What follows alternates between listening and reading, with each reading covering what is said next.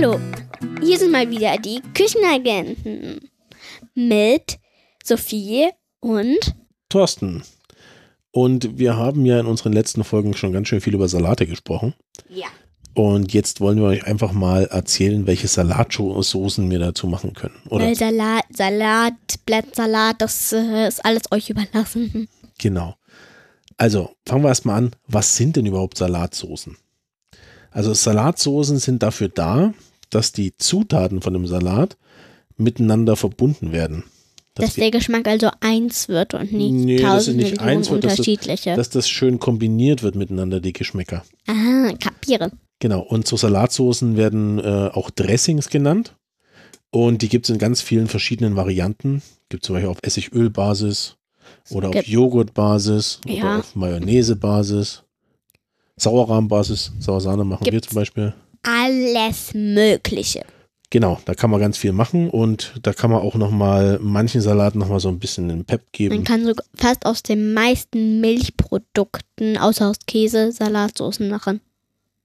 Ja, Käse geht auch. Es gibt äh, so eine Blauschimmelkäsesoße. Also aus allen möglichen. Salatsoßen kann man aus allen möglichen machen.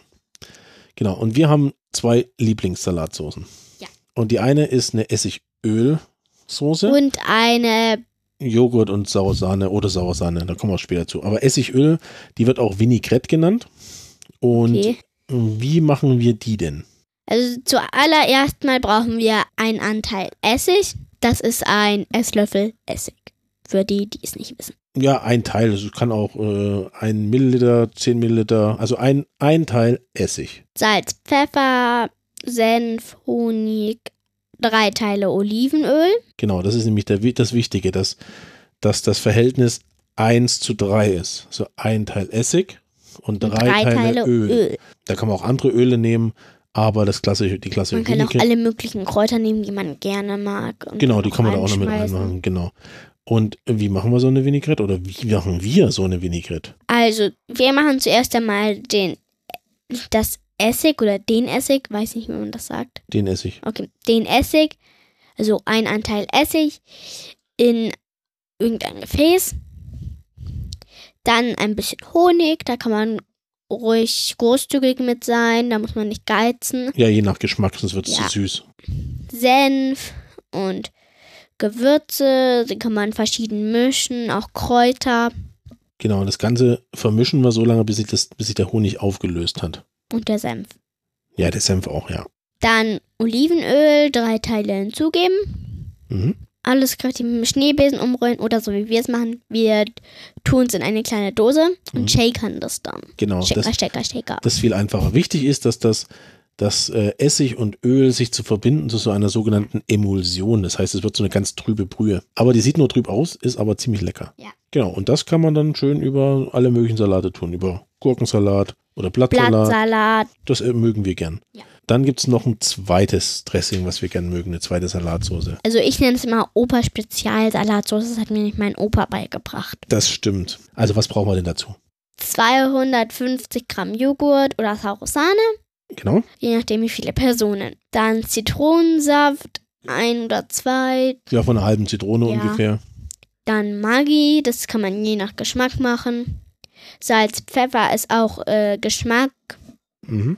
Wenn ihr jetzt eher würziger mögt oder eher ein bisschen schärfer, dann könnt ihr auch Chilisalz zum Beispiel reinmachen, Genau, man kann auch Tabasco reinmachen, je nachdem, wie äh, ihr das haben wie man es mag. Da kann man auch wieder Kräuter reinmachen. Kräuter kann man eigentlich in jede Salatsauce so viele machen, die man möchte oder welche man möchte. Da gibt's so viele verschiedene Kräuter und ich denke, da tun sich auch ziemlich viele Kräuter gut. Genau, jetzt haben wir das alles in eine Schüssel geschmissen. Was machen wir damit weiter? Erstmal umrühren, bis man die Zutaten nicht mehr alle auseinanderhalten kann.